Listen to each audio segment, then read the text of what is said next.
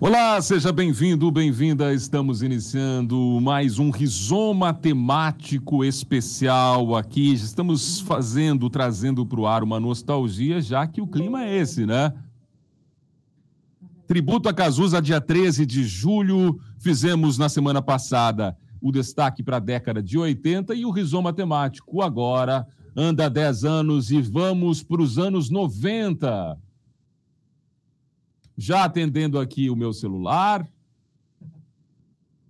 e apresentando também os convidados desta semana aqui do Rizoma, a professora de História Graciele, Graciela Fabrício, Graciele. Graciele Fabrício, também o ator e comunicador Heitor Schmidt, Luiz Carlos Martins, servidor público aposentado, audiófilo e colecionador, e Marcos Pisuti, sócio proprietário da eletrônica Spitzer, da Reversa Resíduos Tecnológicos e presidente da ONG Instituto Reversa. Todos já apostos, eu vou começar com um convidado que está mais longe da gente, mas que tem toda uma relação aqui com o município de Juí e apresentou durante, eu não sei quanto tempo o Heitor pode me corrigir aqui, mas mais de 20 anos, a peça La Nona, Heitor. Bom dia, bem-vindo ao Rizoma Especial da Unijuí FM. Bom dia, Douglas. Muito obrigado pela, pelo convite. Me sinto honrado e muito feliz. E um bom dia também aos convidados, aí, aos participantes, gente que eu conheço já de outros carnavais, gente querida.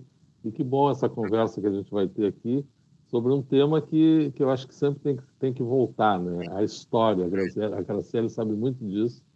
Quando a gente preserva a história, a gente tem mais condições de enfrentar o presente e o futuro, né? A gente tem mais consciência do que está acontecendo e consegue, se, eh, consegue pensar e refletir sobre para onde vamos e o que vamos fazer e como vamos fazer. Então é um prazer estar aqui com vocês.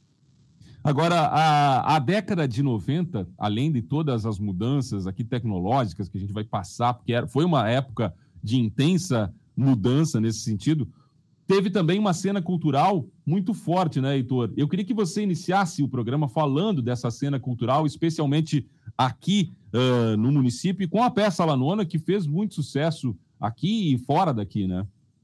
É, os anos 90, para mim, uh, tem um significado muito especial, uh, justamente pelo, pelo trabalho em, em Ijuí, para mim, né? Eu, eu, eu, eu, eu voltei para Ijuí, eu fui, vim em 88 para Porto Alegre para fazer teatro, tinha trabalhado em rádio nos anos 80 aí, uh, na Rádio Progresso. Depois eu vim para cá em 88 para fazer o Pequeno Príncipe. A gente viajou um ano pelo Rio Grande do Sul, Brasil, enfim. E, e depois a minha filha nasceu, a Ramsa, que trabalhou aí na Unijuí FM, nasceu Exatamente. em 88 e eu voltei para Ijuí para trabalhar na Antena 1. Fiquei seis anos lá. E eu já, faz, já tinha feito teatro em Ijuí nos anos 80, né? mas o assunto é anos 90. E em 92, por uma teimosia e uma paixão nossa por um texto maravilhoso do argentino Roberto Cossa, a gente montou La Nona com direção do Néstor Monastério, uma direção profissional, e com uma produção muito muito especial, né? Porque a gente é, era um espetáculo é, que dependia de, de, de colaboração de pessoas. A gente teve alguns amigos da cidade, posso citar depois os que ajudaram, eh, colaboraram e fizeram uma pré-produção eh, em dinheiro, que depois foi ressarcido com a bilheteria, ou seja, foi uma aposta ousada que a gente fez, porque naquele momento pensávamos que Ijuí, a região, o estado, o Brasil, eh, precisavam de alguém fazendo teatro, fazendo a cultura acontecer e movimentando. Então, Lanona nasceu em Ijuí em 1992 e não, não, não te corrigindo, mas ao contrário, reafirmando a tua, tua citação dos anos, Lanona ficou em cartaz, eh, ficou viajando, voltando, fazendo temporadas por aí, muitas em Ijuí, muitas em Porto Alegre, durante 22 anos. Olha aí, estava certo, mais de 20 anos do Lanona.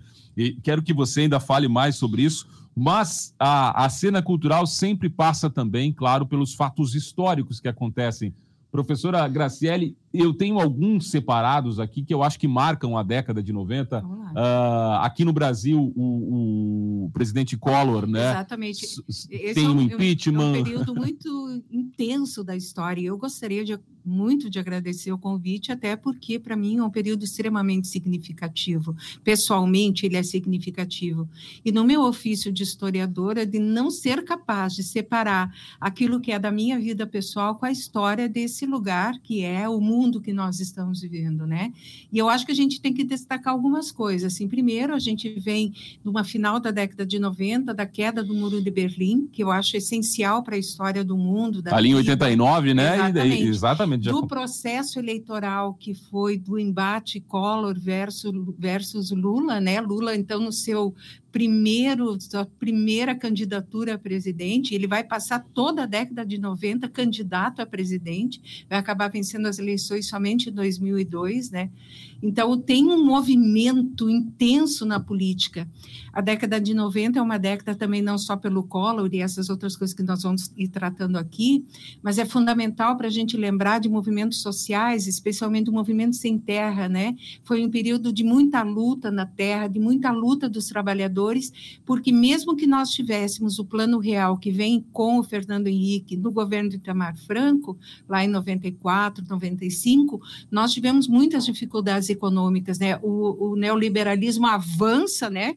Diria assim como como diria o Olívio Dutra, se espraiava pelo mundo, né? E eu acho que é muito significativo a gente dizer isso, porque todo mundo é, se rearticulava politicamente, né? Margaret Thatcher lá caçava os trabalhadores na rua, né?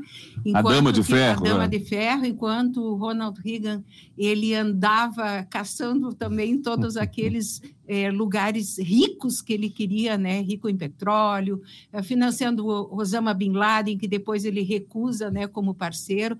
Então, a gente vive um momento muito intenso. A década de 90 é um momento de guerra, é um momento de luta, mas é um momento também em que a gente abre, por exemplo, discussões muito importantes que se espalham, discussões muito importantes, como as questões de gênero, como as questões da infância, como as questões que estão ligadas à vida do cidadão comum e essas vamos dizer assim, essas concepções que mexem com as relações humanas, né? Então, é muito significativo a gente ver, por exemplo, uma publicação da Unijuí, dessa época, que é do contexto educação, falando sobre educação não ótica de gênero. É uma publicação da década de 90. Falando em década de 90, e citando a Unijuí, já pegando a vírgula, professora, é também na década de 90 que inicia o processo de concessão aqui para a rádio, que se pede essa concessão, é né? E que vai levar né? 10 anos, né? Uhum. Mas é na década Incrível, de 90 assim, que se porque inicia. As, as rádios ligadas às universidades, elas têm uma extrema qualidade no trabalho, né?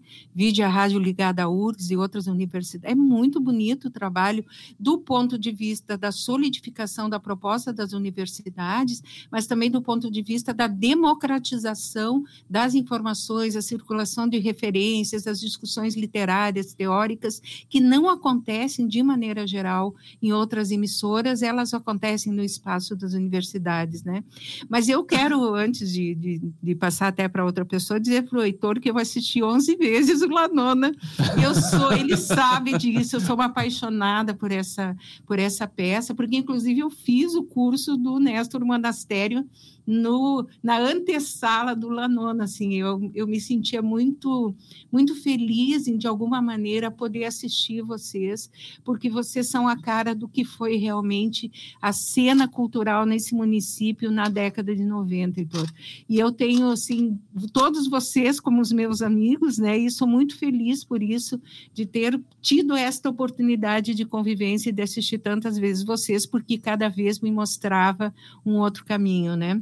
É. Eu, Diga desculpa, lá. Eu sou uma faladora, né? Me convidou. o problema aqui é quem não fala, aí complica. Mas eu acho que também, assim, eu falava do MST, falava desses outros movimentos, né? Foi um período muito importante, como eu, diz, como eu dizia, e até porque a gente teve já em, em, no início da década, né? Que foi 92, esse grande movimento dos caras pintadas, da juventude na rua, que reedita um pouco a década de 60 do ponto de vista da luta da juventude, é.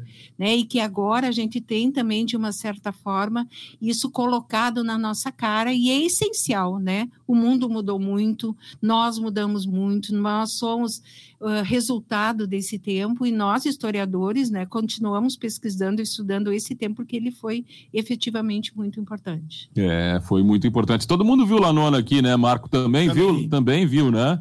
Agora eu queria que você falasse da mudança. Aliás, o, o quem está nos vendo aqui uh, pelo YouTube está percebendo uma série de itens aqui que são da década de 90, que hoje, olhando, parecem objetos estranhos, antigos, mas que foi uma revolução, né? Muitos deles. Eu queria que você falasse um pouco desses objetos, Marco, e seja bem-vindo aqui ao Rizoma da Unijuí FM. Primeiro, obrigado pelo convite. É um prazer estar com vocês aqui no, no programa. E aproveitar do, do, do, duas falas, né? Sobre o Muro de Berlim, né? E sobre o Collor. Uhum. Uh, talvez muitos não saibam, mas a Alemanha Oriental era é, contra a obsolescência programada. Isso foi uma coisa que é, impulsionou muito essa divisão entre muros lá, né? Com a influência dos americanos, enfim, Sim. obsolescência programada. Então, e outra, em 1991, livre comércio do informática, né? Verdade. O Brasil abriu, o Collor abriu as portas né, para equipamentos é, é, saindo só do corporativo e também indo para a parte é, de uso pessoal. Inclusive, trouxe um item interessante que é, talvez até o Heitor já ouviu falar do TK90, que era um, um primeiro computador pessoal, enfim, né? E outras tecnologias aí, né? Escrevia a peça aqui, é, as falas, nesse computador é, aí. Né? Na realidade, uh, o TK90 ele era o computador que era de uso uh, doméstico. Então, na fim de tipo ali de 85 até 90 tinha muito computador, mas extremamente uso profissional corporativo. O TK90 foi o primeiro computador de uso pessoal home. Então, assim, tem uma história bem interessante a partir desse equipamento aqui. Pois é, tem um fato histórico aqui que eu acho que influencia, inclusive, nisso, que é uh, o fim das repúblicas soviéticas, né, professora? Sim, em, em, dezembro de 91, se não exatamente. estou enganado. Uh, isso influencia, né? Essa, o próprio presidente Collor fazendo esse livre comércio, né? E trazendo, facilitando o fim da Guerra Fria, traz mais acesso para o Brasil, eu acho, a, a, essas tecnologias que se popularizam uh, Marco. Mas um dos objetos que a gente tem aqui, e tem na rádio também, é, é o CD, que hoje já está quase obsoleto, eu diria, mas que foi a grande revolução ali na parte musical, né? Exatamente. Tem aí um, um Discman portátil, né? Que realmente ele faz parte de uma cultura do brasileiro que saindo do, da fita, posso botar tocar um pouquinho? Claro que sim, vamos ver o que está tocando aí. É. Essa música é uma música americana, né? E ela fazia parte do lançamento de um outro produto que era da Philips, que era o Moving. Que era um, Olha só. É, que era um, um, um rádio toca-fitas, a FM, né? E que era de uso é, portátil. Então, assim, ó, se levava para parques, é, enfim, ó, escolas, então foi um produto é, bem difundido no Brasil, né? Vamos falar mais, falar mais do produto, produto aí que, que, que tem uma história muito legal para contar. Meu amigo Luiz Carlos Martins, seja bem-vindo. Bom dia, bom dia. Convite. Tenho certeza que tudo que falamos até agora você se identificou, né? Porque a, a, assistiu a muitos shows do Lanona também e outros shows. Eu queria que você falasse da cena aqui cultural. Eh, a gente estava falando fora do ar de shows que vem aí na década de 90 uh, eh, aqui em Juiz, que são históricos, né? Bom dia, bem-vindo ao Rizoma. É, eu participei mais da juventude dos anos 70, né? Aí depois, nos 80, a gente continuou com as discotecas, porque eu botei som também na, na boate, né? Lebaton, né? E daí a gente conheceu daí vários da época dos anos 80, né? O Raul Seixas veio em Juiz, em 77, né? E o Renato Bruqueros também teve em Juí, conheci eles pessoalmente. E na época do, dos anos 80, digamos que eu assisti o show do Roberto Carlos, né? Que em Juí, para vir o Roberto Carlos, foi em 1990, 100 anos de Juí. E em 96 veio os Mamonas Assassinas, né? Mamonas Assassinas. É, Jimmy tem, Cliff também, não foi? Teve, teve, teve o Jimmy Cliff e teve também o The Mamas e The Papas, né? Muito bom na Expo Juí também, né? Para ver a, a, a, cena cultural que a gente intensa, vive, né? É intensa, intensa aqui para Ijuí, vir atrações internacionais como essa, né? E também teve. Uh... Nós tivemos o Paulinho da Viola aqui, teve, né? Teve, teve também o Paulinho da Viola. E, e o Benito de pra... né? Tive o prazer de entrevistá-lo. Foi o único, eu e um fotógrafo, os únicos que participaram da entrevista coletiva que de coletiva acabou sendo individual praticamente. Com o Paulinho? Bela, fiz uma bela entrevista com o Paulinho da Viola, eu trabalhava na Antena 1 na época, e a partir dessa entrevista, a gente ficou conversando um tempão, me preparei todo para a entrevista, pesquisei e tal, fiz é, ótimas perguntas. Eu lembro, eu acho que o João Casale deve lembrar disso, que a, a, a produtora do, do, do Paulinho da Viola ouviu o programa que depois eu fiz um programa especial que durou mais de uma hora, com falas dele e músicas. Ela pediu, inclusive, uma cópia da, desse programa para levar. Foi um grande prazer o Paulinho da Viola. Sem querer, só querendo acrescentar lá para o meu amigo Luiz Carlos, eh, nos anos 90 também eu tive o prazer de produzir e trazer aqui para Ijuí, em parceria com a Antena 1, Engenheiros do Havaí, nenhum de nós também. É, eu estava lá nesses dois shows. Lulu Santos também teve, no ginásio, né? Isso. É, isso. E numa Expo Roupa Nova, né? Também é, teve a inesquecível, numa Expo Nova, inesquecível, 80, né? Marina Lima, né? Maravilhosa, Marina que é a também, década. Né? Na verdade, ela vem dos anos 80, mas ela, é, ela é maravilhosa. O Roupa Nova foi 90, na época dos, né? dos, anos 80, ali, quando o Heitor trabalhava na Antena 1. É, uh, Roupa Nova não lembro é, ainda. Foi 85. na década de 90, é. né? Agora, toda essa cena cultural, e a gente está falando de artistas hoje que tem uma expressão nacional ou, e até internacional, estar aqui em Juiz mostra como era viva e como era forte essa cena cultural. Uh, Heitor, você também acha que é, essa cena é fruto dessa abertura lá em âmbito mundial, fim da Guerra Fria, a redemocratização do Brasil já com a primeira eleição, né, que trouxe essa pequena decepção. O primeiro presidente eleito já foi impeachment, mas enfim, é, era tudo muito expressivo, muito forte. Teve essa influência também na parte cultural, na tua opinião?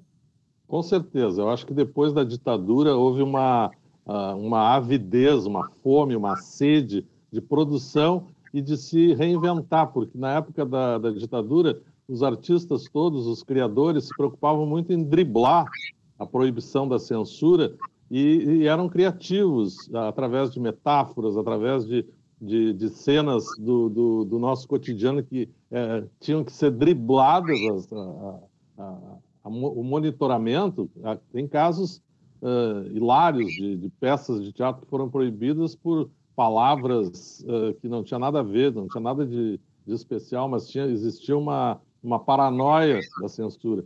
Então, logo depois dessa abertura, dessa redemocratização, enfim, os artistas começaram, como agora, depois da pandemia, está havendo uma, uma retomada também das atividades em geral, né? não só na parte artística.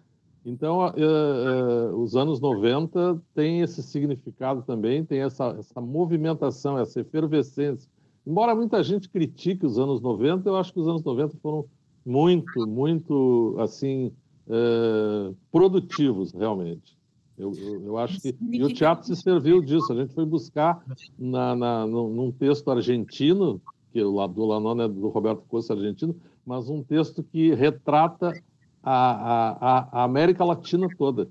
Né? Essa, esse monstro que a gente alimenta, na época que, que a peça estreou na Argentina, diziam que era a, a inflação, que era o Perón, que era a ditadura, sei lá o quê. Aqui no Brasil diziam é a inflação, é, é, é, é, a violência, é a opressão. E a gente alimenta esses monstros durante muito tempo e ele vai nos engolindo. E é essa metáfora, a grande metáfora do espetáculo do Lanona. Anos 90, para mim, são muito importantes. Isso que tu levanta da questão da inflação, por exemplo, assim, a gente tem que considerar que a, a, a cassação né, do, do, do é, do Collor, ele é absolutamente, é, vamos dizer assim, é, era absolutamente necessário, né? O Collor assume como caçador de marajás e ele vem assim com uma política extremamente conservadora e reacionária, né? Então ele vai massacrar a população do ponto de vista econômico. A gente tem congelamento de preço, mas que não se efetiva, né? Confisca a poupança. Confisca a poupança. Zélia Cardoso, que... né? Exatamente. Zélia Cardoso de Mello ficou famosíssima, né? Porque aparecia na televisão, que era a nossa referência de meio social, né? De informação. E ele faz esse confisco, congela salário, então ah. obriga com que as pessoas é, de uma certa forma, façam representação ainda na cultura, nos textos, na música, o exagerado, jogada a seus pés é. e tantas outras coisas, né? É, dessa repressão que é a repressão econômica, né? Um controle exagerado, assim, é, que, que é própria do neoliberalismo. O neoliberalismo não facilita a vida das pessoas nessa década. Então, ao mesmo tempo que eu tenho que concordar contigo que ele trouxe uma coisa boa, que é essa abertura, ele foi um sujeito terrível para a história desse país, né? E é tão inacreditável a, a, a dificuldade que nós temos de lembrar dos acontecimentos, que anos depois o Collor se elege, acaba se elegendo senador. Yeah é. E no ano passado, ele foi um grande articulador, né, felizmente sem sucesso, da campanha do ex-presidente. Então, o que a gente tem que pensar é que muito, muitos momentos da nossa vida política elas são retomadas por sujeitos deste quilate, né, que são sujeitos que não fizeram bem à sociedade brasileira, que desarticularam uma possibilidade de continu, continuidade até de uma abertura mais significativa no campo político, né? E eu acho que tem uma outra questão que, além do que eu já falava, depois vamos falar um pouquinho do Fernando Henrique, mas o que a gente tem que pensar é de que com o Collor aparece, eh, se formaliza a existência dos laranjas e daqueles que levam recursos para fora do país, né? Então a gente tem muitos políticos que fazem a sua reserva, o IPC Farias que acabou depois morto, né? Virou um caso de polícia, ah, é porque ele morreu eh, na sua casa com a sua namorada, foi uma cena terrível passada assim nas mais diversas é, meios de comunicação, saíram livro, publicações, estudos sobre isso, mas o que a gente assiste, assim, assistiu naquele período, foi essa tomada no poder desses sujeitos extremamente agressivos com relação à, à utilização dos recursos públicos de forma violenta, eu diria assim, tomada realmente de dinheiro público a partir das negociatas. Nós continuamos assistindo isso né? Mas esse é um período marcado para esse aparecimento, né? E a gente não pode esquecer. Uh, professor, tem, tem algum fato histórico mais marcante dessa década de 90 para destacar, não só em termos nacional, mas internacional? Uh, pode, pode ser essa, uh, o fim da Guerra Fria, por exemplo? O fim da Guerra Fria é importante, mas a gente tem que pensar que tem a Guerra do Golfo. E a, e a guerra, guerra, do Golfo foi a primeira guerra, guerra televisionada. Nós assistíamos, né? Porque a tecnologia sabe disso. Nós assistíamos nos céus né, pela né, televisão, a passagem né? Isso é, vamos dizer assim, ó, a, a, uma forma de mostrar como era a guerra de uma forma nua e crua, né? E ao mesmo tempo de nos dizer, olha, agora não tem limites mais para a guerra, né? É quando se fala, por exemplo, naquelas bombas que destroem é, não o lugar, mas matam as pessoas, né? Então nós vamos falar de muitas guerras, guerras localizadas nesse período, e a gente esquece um pouco em função do final da Guerra Fria, né? Ou do, do, da finaleira dela, a gente deixa de falar de uma terceira guerra mundial, até porque nós temos que desconstruir nessa década a ideia de guerra mundial como aquela de país, é, de muitos países contra muitos países. As, a nossa terceira guerra são essas pequenas guerras que são grandes que nós assistimos, como, por exemplo, agora o apoio de um grupo ou de outro aos russos ou então ucranianos, a, aos né? ucranianos. É um outro tipo de guerra e isso começa a se desenhar muito fortemente na década de 90. Claro que isso teve a guerra do Vietnã antes e tantas outras, mas isso é importante. Mas eu queria destacar ainda um acontecimento assim, nacional fora toda a questão política, toda a questão econômica, é de que nós tivemos uma grande tragédia nacional na década de 90, que foi a grande uma, a violenta ação da polícia contra o movimento Sem Terra, com a morte de 19 sem terra imediato, né, em Eldorado dos Carajás. Então, essa foi realmente, assim, acho que um marco do ponto de vista da luta social, porque nós temos que falar daquelas das questões econômicas, das políticas mais gerais, mas a gente não pode esquecer, volto a repetir que foi uma década quente do ponto de vista social, né? A greve dos petroleiros, por exemplo, a ideia do Fernando Henrique quando assumiu como presidente, ele, eu acho que ele é o articulador do Plano Real e nós não podemos esquecer do Fernando Henrique porque facilita, inclusive, a aquisição de todos esses equipamentos tem uma política social é, econômica. Real clara, um por um, né? Dólar um por um. Então, fica claro a né? política. Né? Real, né? Exatamente. É, então, a, inclusive, nós podemos adquirir alguns produtos por conta dessa política do Fernando Henrique. Mas ele também foi o sujeito que desejou privatizar a Petrobras. E ele lança, inclusive, um novo nome para a Petrobras, para mundializar a ideia da Petrobras, que é a Petrobrax não não passou, né? Mas ele ele é um grande estimulador das privatizações, entre elas da energia elétrica, elétrica nos estados, uhum. né? Nós temos isso na década de 90. Enquanto que agora nós falamos da privatização da água, que é rica, importante, né? Como a Corsã, que eu sou absolutamente contra a privatização das empresas. Eu não, posso desligar as minhas concepções da minha vida de historiadora, né? Então, mas a década de 90 é da eletricidade mas abre outros caminhos, e é isso que, que tu já colocava, né? Vocês, que abre outras coisas também, né? Pois é, eu estou fazendo aqui os principais fatos históricos. Mudança tecnológica, para mim, teve uma grande mudança que hoje a gente estava até comparando aqui. Eu abri o programa fazendo uma brincadeira, né? Mas esse aqui era o celular. O primeiro celular do Brasil. O é primeiro celular do Brasil. Aqui de que ano, Marco? É 1990. 1990, olha só. Que é um Motorola mais conhecido como tijolão.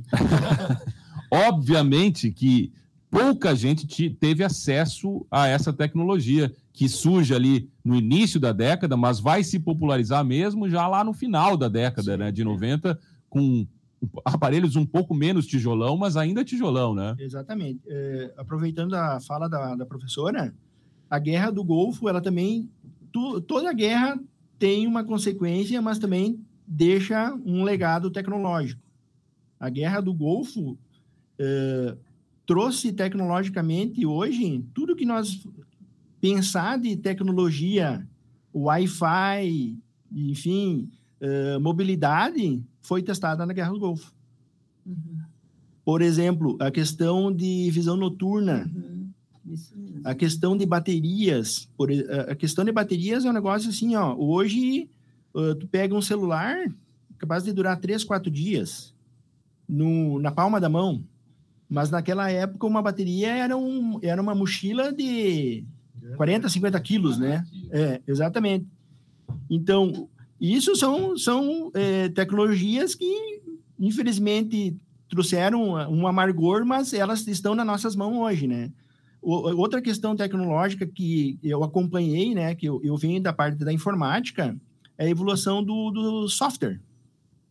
Uh, em 1990, se falava em Windows 3.1 uhum. ou 3.0. Eu nem cheguei a usar o 3.0, mas comecei a trabalhar com Windows 3.1 e dentro de cinco anos, de 90 a 95, do negócio que era um monitor de fósforo verde, passou a colorido a 256 cores. Verdade. Em questão de poucos anos já foi para 16 bits, para 32 bits.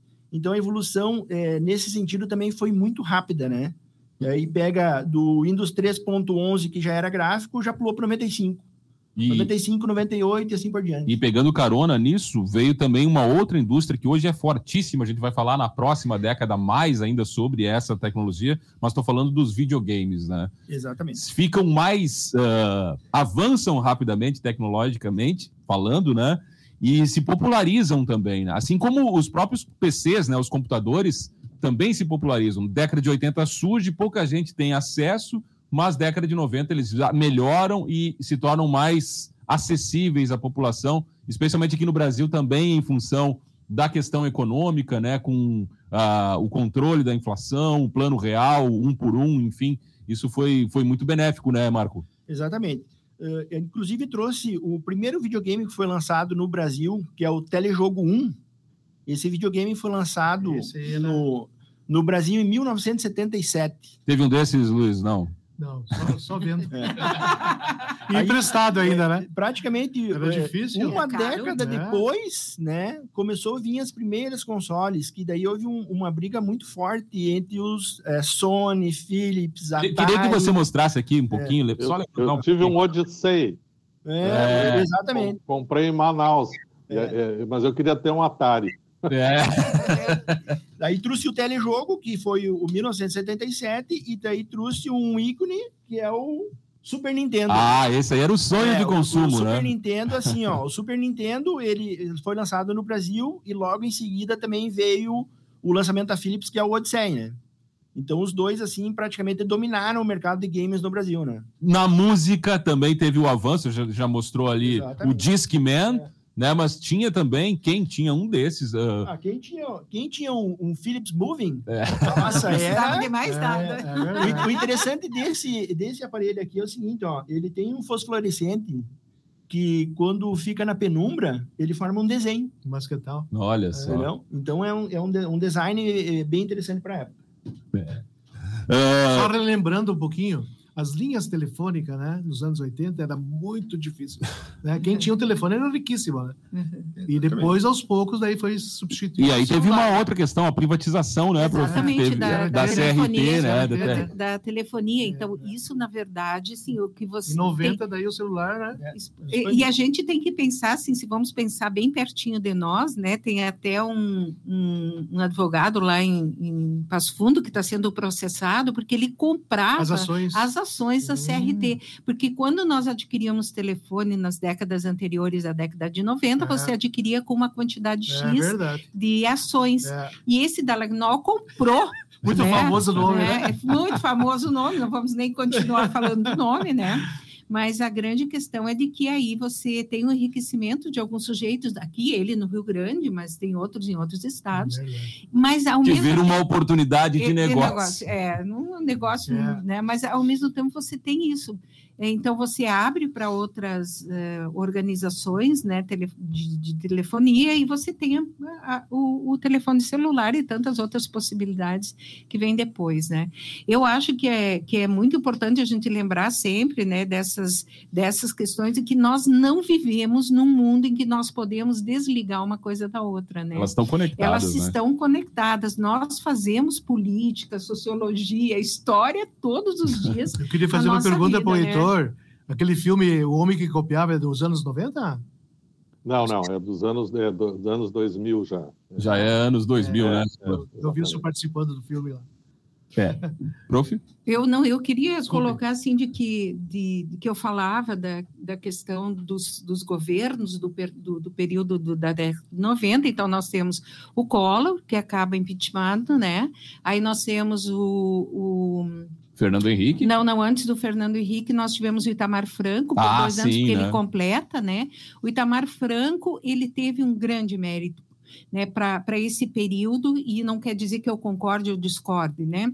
Mas ele foi um sujeito que trouxe o Fernando Henrique para a vida política, né? O Fernando Henrique foi ministro do Itamar, e ele foi nesse período que ele elabora, então, o Plano Real, né? Ressuscitou E a nossa Fusca, né? estabilidade Exa- econômica ali, Exatamente, né? nós não podemos negar Ressuscitou isso, o Fusca né? ele, né? O- É, exatamente. E aí, eu até ouvindo coisas sobre a década de 90, o Itamar ficou conhecido como o que revitaliza o Fusca e se encontra com moças em bailes de carnaval, né?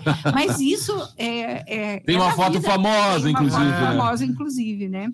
Agora, o plano real que foi proposto pelo Fernando Henrique, que ele fica durante todo o restante da década de 90 como presidente, porque em, em 97 é votado na, na, na Câmara Federal a possibilidade da reeleição que não estava prevista, então é uma emenda já, né? E, e, é também um período que ele vai propor, ele vai fazer um controle importante da, da, inflação, a gente não pode negar isso, né? Mas tem também um corte de investimentos no setor público. Então, houve uma grande dificuldade durante o período dessa década da implementação das políticas propostas pela Constituição Cidadã de 1988, né?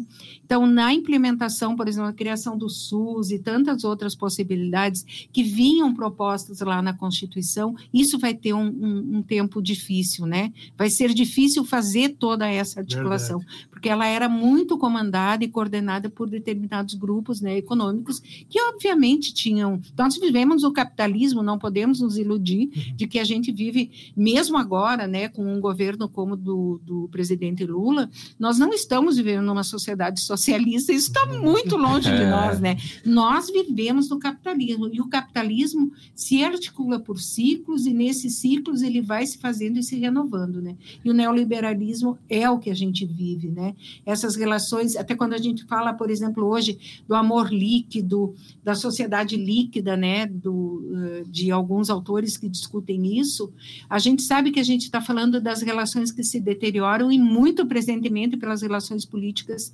sociais, né, e, e, que se, se encontram na economia, que vão resbalando pelos nossos dedos, verdade, né? Verdade. Uh, Luiz, eu tenho certeza que aqui você também, como muitos de nós, uh, e a gente lamenta até hoje, né, a década de 90 também teve grandes perdas para o Brasil, Uh, na música, a tragédia com uma, os Mamonas, os Mamonas né? né? Que era um grupo que atingiu. Tiveram aqui em janeiro, né? Em março teve a tragédia. Né? Pois é, em, é. aqui em janeiro, né? É, foi no estado de São Luís eles participaram, né? Um acidente aéreo que vitimou um e grupo que surgiu como um dos, dos principais, era o que mais vendia, é, enfim, é. Eh, dentro dessa década. Outra tragédia na política, Ulisses Guimarães Exatamente, também, né? Foi. É Uh, também teve um acidente aéreo, nunca foi encontrado, inclusive. O, é lamentável, é. né? O, o, o, Ulisses Guimarães, ele foi, durante a década de 80, o senhor democracia, né? Então, nós passamos muitas situações políticas por conta dos acordos e, de, de, e desacordos que Ulisses Guimarães estava presente. A gente não pode deixar ele fora de jeito nenhum das ações desse esse período. também né? teve uma perda, né? Aliás, é, esse, dos anos esse ainda, no final da década de 90, né? 90, agora não lembro a morte do Cazuza, 89 e 90, não, não vou lembrar bem. E do, do Queen, né? E do Queen, 91, Fred Mercury, né? Fred, Fred Mercury, início no, da década. 91, né? É, vítima da AIDS também, é. né? Uh, outra. Do Legião Urbana também. Né? Outra grande é. perda, e eu acho que aqui todos vão lembrar, Ayrton Senna, né? Também. 94. 94. 94. 1 de maio de 1994. Acompanhava a corrida, Luiz? Sim. E como é que ficou sabendo? No, foi na, estava acompanhando? Foi, foi ali na, em Imola, né? Foi em Imola? É, isso aí. Uhum. Eu quero dizer que, para o Luiz já falei aqui no, quando cheguei, né? Quando os, os Mamonas aconteceu o acidente, como eles viviam de piada, é, eu disse, não nossa, eu não acreditei, é. né? Foi esse sentimento também? Foi esse é. sentimento, né, que a gente Sim, porque tinha, estiveram né? em janeiro, né, e março, muito pertinho de é. nós, né? É. E aí, com relação ao Ayrton Senna, tu acompanhava, eu, todos nós todos assistimos, nós. né? Ele era muito referência no esporte. E eu, eu, eu penso de, que, que houve, inclusive, uma popularização do esporte muito forte com ele, né? Nós não recuperamos com Verdade. outros. Não, né? não tivemos. Então... E além de tudo, daí pegando carona também, o esporte mais popular do Brasil tem uma grande conquista também na década de 90, quebrando um jejum de 24 anos, o Brasil conquista o tetracampeonato em 1994. Acompanhava futebol também, Luiz? Foi o Dunga que era o técnico? Não? Exatamente. O, du... não era o técnico, mas era o capitão, né? O capitão Dunga ergueu a taça lá, um ijuiense erguendo a taça depois, depois né? de 24 anos e ainda no mesmo ano que a gente tinha perdido o Ayrton Senna. Então teve também um, um significado. Lembra desses fatos, Heitor, e o quanto isso também marca a, a tua própria trajetória uh, de cidadão, enfim, como brasileiro nessa década de 90? Eu tenho uh, uma lembrança, não é agradável, mas é, ela tem, tem fortes. Uh, tem um efeito residual até hoje. Eu estava eu ensaiando um espetáculo e estava ensaiando, não, estava preparando para me, me apresentar no teatro de rua eh, no interior de Camacuã, quando morreu o Ayrton Senna. E também a gente ficou acompanhando, assim, não conseguia me concentrar direito, no, nem na, na, nas notícias e nem na, no, no, que eu tinha que fazer, que era o meu trabalho ali. Mas é, era, um, é, era durante o dia, era um teatro de rua, a peça Festa de Aniversário, direção e texto do Gilmar Messias, texto do Gilmar em direção do Néstor Monastério, e aí pô, a morte do Ayrton Senna derruba todo mundo, em qualquer área, foi, um, foi realmente uma perda terrível. E eu queria só puxar agora um pouquinho para Ijuí, uh, uh, da, da, já que a gente está falando aí na, na, nessa, nas perdas culturais, vamos falar dos ganhos, uh, e que eu tive participação direta para lembrar como registro, eu acho que a professora Graciele vai, vai, vai, vai concordar comigo, que às vezes os grandes fatos acabam fazendo sombra para os pequenos, né? Que o nosso dia a dia, o nosso cotidiano é recheado de realizações pequenas e, e algumas nem tão pequenas, mas que são transformadoras de vidas. Então eu vou destacar aqui um trabalho que eu fiz em 94, não, é 90 é em 90, 90, 97, 97 em Ijuí, eu dirigi o grupo das alunas do curso de comunicação da Unijuí. Tinha um grupo de teatro chamado Sereias e Granulados. E, e, eu dirigi, tive o prazer de acompanhar. Eu vinha para cá aos finais de semana e dirigia as meninas a peça Toilette, escrita pelo meu colega e parceiro de teatro Arthur José Pinto. É, e ele, ele, ele me mandava os textos, aí o, o vai lembrar disso, me mandava por fax. Fax. Outra tecnologia que é. Outra, é, é, é, o fax é, é, nem sei de que, de, época, de que época é. Mas ele me mandava os textos por fax, eu ensaiava com as meninas sábado e domingo e ia adaptando e me comunicava com ele assim. Embora nesse ano. Era uma revolução, né? Vamos deixar claro que isso era um. É, eu, eu acho que não, tinha o telefone, tal, tal. mas enfim, a, a praticidade do texto ainda o fax era utilizado, né? E aí essa, essa peça toalete se passava num banheiro feminino. Era um grupo de mulheres que ficava conversando sobre suas, angústias, seus medos, seus sonhos, seus amores, enfim, eh, no banheiro. O nome da peça era Toalete, foi em 97. Em 95 eu fiz o Parturião, em Porto Alegre, a peça que ganhou o prêmio Açorianos de melhor espetáculo, e também a gente trouxe, eh, levou para Ijuí. Foi uhum. muito, foi muito bem recebida. Eu me lembro que a gente pegou, o, a gente tinha uma banda, uma banda que, que fazia parte do espetáculo, os atores tocavam, uma bandinha, e, essa, e a gente pegou o, o, não sei se vocês lembram, o Calegarinho aí de Juí, Sim. tinha um, um, um, um, um, veículo diferente que ele, que ele utilizava. A gente colocou a banda nesse veículo e saiu tocando pela cidade no dia da apresentação. Foi muito interessante. Esse veículo, eu não sei como é que era o nome daquilo, era tipo uma, uma romizeta com, com reboque. Alguém lembra da romizeta? não, esse eu, é, não, eu, eu confesso não. que não, não lembro. Uh, teve um outro movimento bem importante aqui e a gente vai falar da moda dos anos 90. E a gente chama de novo a participação aqui da designer de moda e consultora de imagem e estilo, Constantine Fornazer, que traz informações, uh, um pouco desse retrato dos anos 90, que tem o grunge ali como destaque, uh, que a gente vai falar também daqui a pouco aqui no programa. Fazendo um contraponto com o exagero e extravagância da década de 80, nos anos 90 nós já tivemos uma moda aí mais simples e confortável uma moda mais minimalista, com bastante cores neutras, cortes retos, peças mais simples. A cintura das calças já não era mais tão alta, era uma cintura média. Ainda se usava muito jeans, macacões jeans. No Brasil, marcas como Elos, Triton, Fórum, Zump estavam super em alta. E talvez uma das coisas que mais me lembre a década de 90 eram as camisas xadrez de flanela, pensando no movimento grunge, influenciado pelas bandas de rock de Seattle, nos Estados Unidos, em que os jovens usavam tudo meio grande, largo no corpo, bastante sobreposição, camisetas de banda, um jeans talvez mais rasgado uh, e a camisa xadrez, ou com sobreposição das camisetas, ou simplesmente amarrado na cintura. Então, essa era uma moda que deixava as pessoas com uma aparência propositalmente desarrumada, mais despojada tudo meio largo e grande no corpo, bastante sobreposições e peças oversized. Ainda pensando nessa moda minimalista, o vestido chamado sleep dress, que é um vestido reto, solto no corpo, com alças bem fininhas, talvez seja a peça mais característica para definir a década de 90. A grande influência no vestir vinha da cultura pop. Então, séries como Um Maluco no Pedaço, com Will Smith usando aquelas peças super coloridas, calças de nylon, de tactel, né, bonés bem coloridos, isso também era muito usado.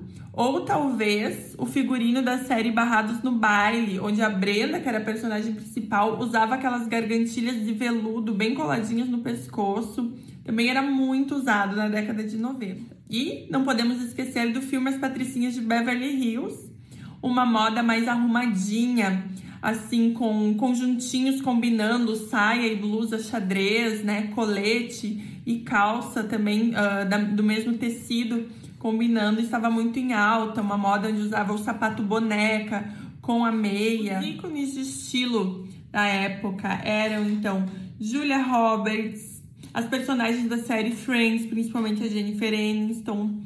Uh, se a gente for pensar, era a época das supermodelos Cindy Crawford, Kate Moss, Naomi Campbell, entre outras. E não podemos esquecer das Spice Girls, onde cada integrante do grupo tinha uma personalidade de estilo própria E todos esses estilos dela eram muito usados nos anos 90. Então tinha uma das integrantes que estava sempre usando roupa animal print, de oncinha, estava super em alta. Outra era esportista. Então essas peças Nike, Adidas, Puma, você usar essas peças mesmo sem praticar nenhum esporte também estava super em alta outra integrante usava esses vestidos de estilo slip dress mais minimalistas que eu falei. A outra tinha esse estilo assim mais delicado, com sapato boneca, com meia, é, esses tons pastel mais clarinhos, rosinha. Tudo isso estava super em alta nessa época.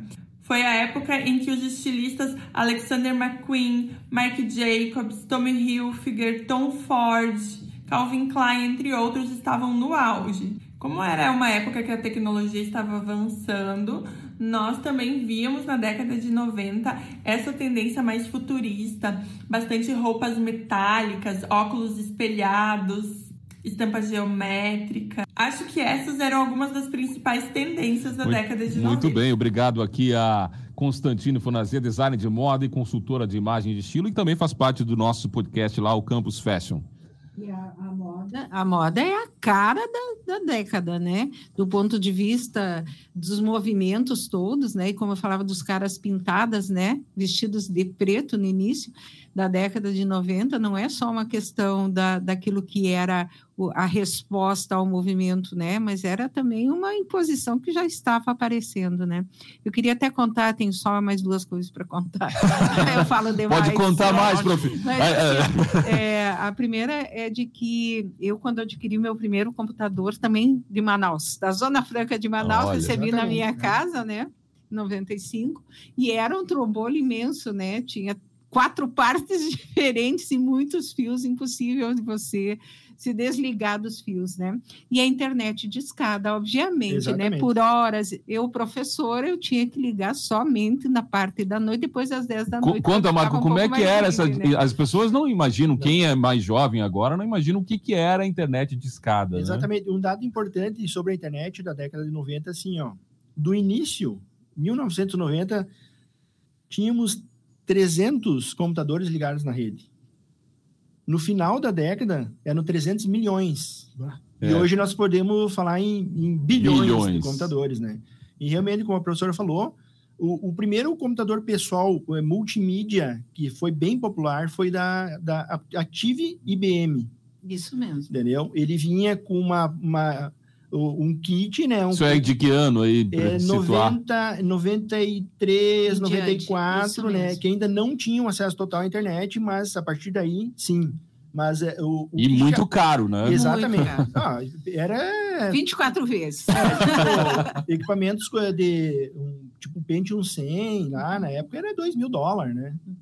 Uh, interessante é que esse equipamento é, é, tinha dentro uma tecnologia que se chamava uma placa de som, Som Blaster.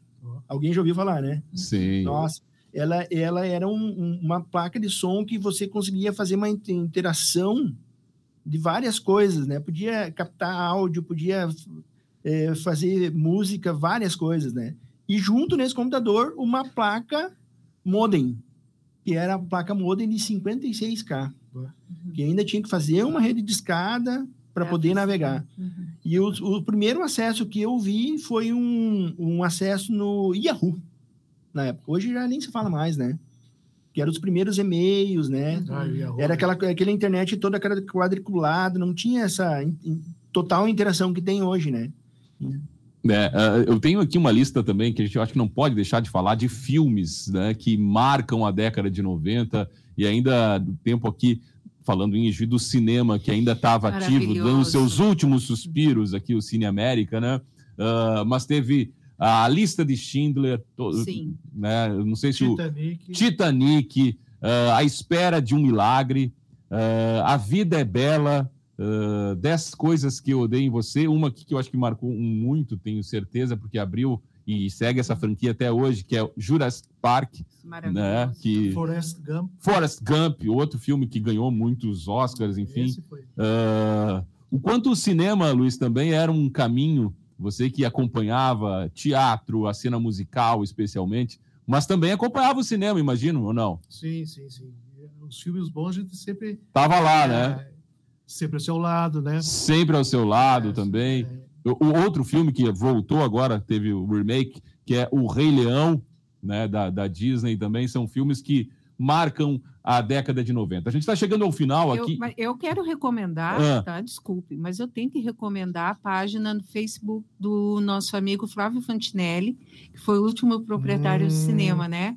O Flávio tem feito a cada publicação é, relembrando atores importantes, filmes importantes. Ele está fazendo isso já durante todo esse ano. Eu acompanho a página dele. Não no Facebook. Facebook. Porque tem gente que despreza o Facebook, tá? Eu não desprezo o Facebook.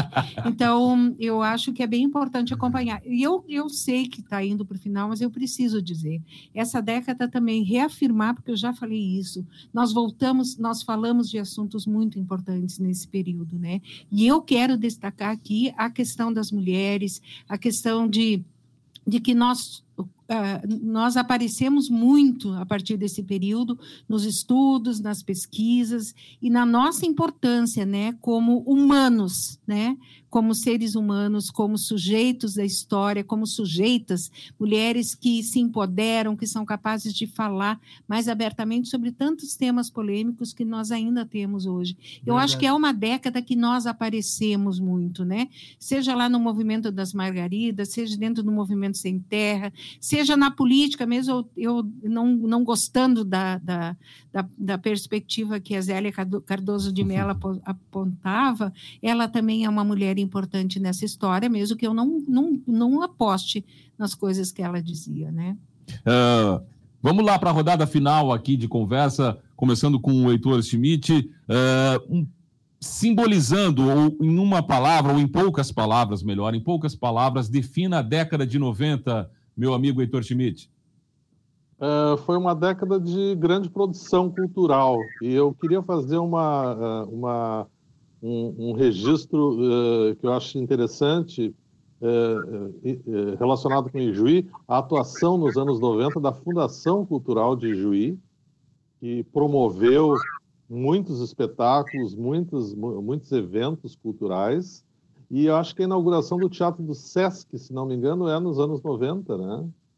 É, eu é, acho que, que tem uma importância. Acho que sim. É. Possivelmente, é, é. até porque antes a nossa referência de lugar era o auditório do CAP, né? Exatamente, onde estreou o Lanona em 92. Exatamente. Mas o Teatro do Sesc e a Fundação Cultural tem uma, uma importância histórica fundamental. E eu acho que o Lanona tem essa, essa esse, é, simboliza muito isso, tem muito prazer e acho que a cidade poderia uh, uh, ficar mais efervescente ainda a partir de estimular iniciativas como essas. Acho que o, agrupamento de pessoas em prol de, um, de, uma atividade e de várias atividades culturais como a Fundação eh, merece o, máximo de incentivo e o Teatro do Sesc lá também como um, um templo de, de, eventos, enfim, né? Aplausos lá para o Ronaldo, que eu sei que está sempre trabalhando em, uh, em prol de, desse engrandecimento da cidade da região, né? Ainda, ainda, ainda com o Heitor, vou fazer uma pergunta, aquela quase bola nas costas aqui, mas alguma possibilidade do Lanona fazer um, uma temporada ainda aí de, de comemoração a esse tempo todo e todo o sucesso que teve? Tem como reunir de novo esse elenco, uh, ou enfim, fazer, trazer de novo a, a Lanona à vida, Heitor? Eu só, eu só, só existe, eu acho, na minha opinião, uma única possibilidade de Lanona com esse grupo de pessoas voltar. Se for em filme, se for um, um, uma, uma, uma, versão cinematográfica.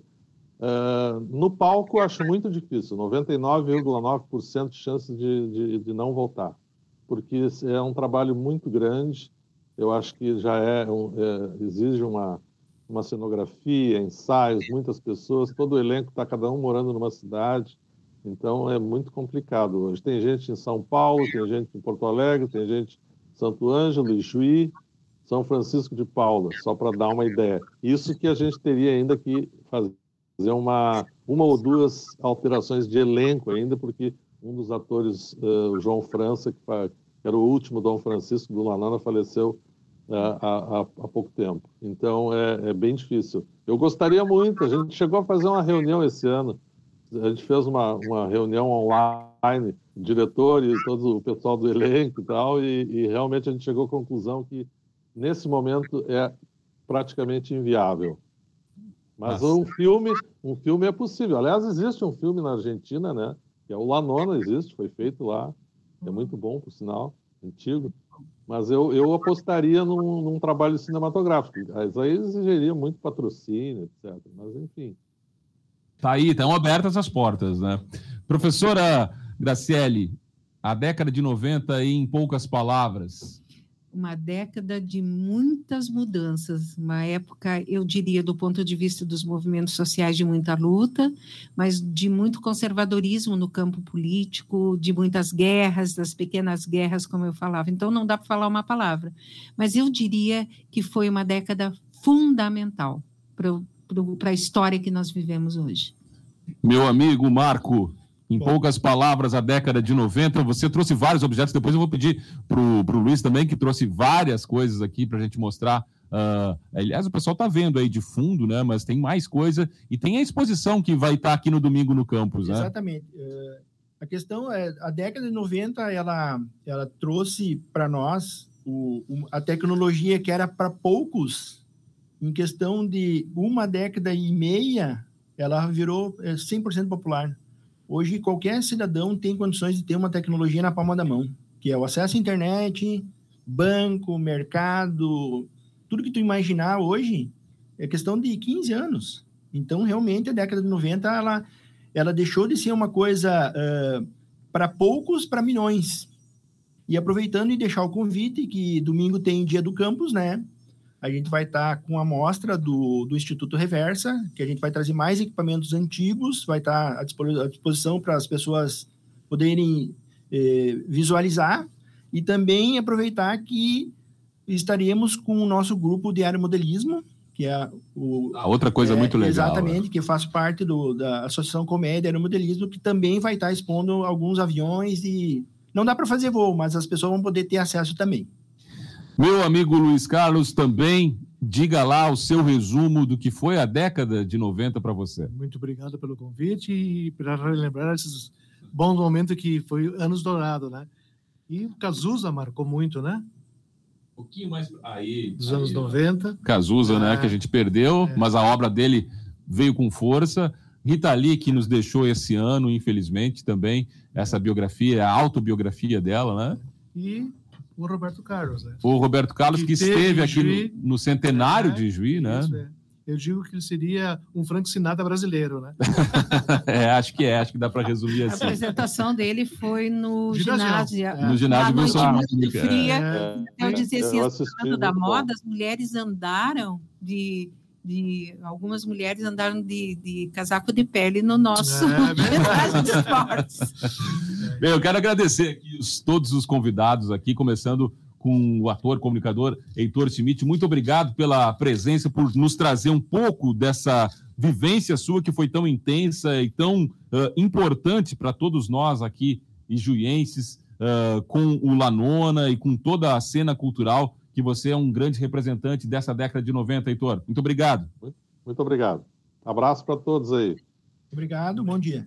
Também aí a, a professora Graciele, Graciele Fabrício, professora de História, que trouxe um pouco do seu conhecimento aqui e relembrando fatos históricos e contextualizando para a gente, porque é isso, né, professora? Eu acho é tudo não, conectado, tudo né? junto, não tem como a gente fazer essa vamos dizer assim, separar a história de outros elementos de, de, da, da, vida cultural, da vida política, da moda, tudo isso anda junto, né? A gente não pode realmente separar, né?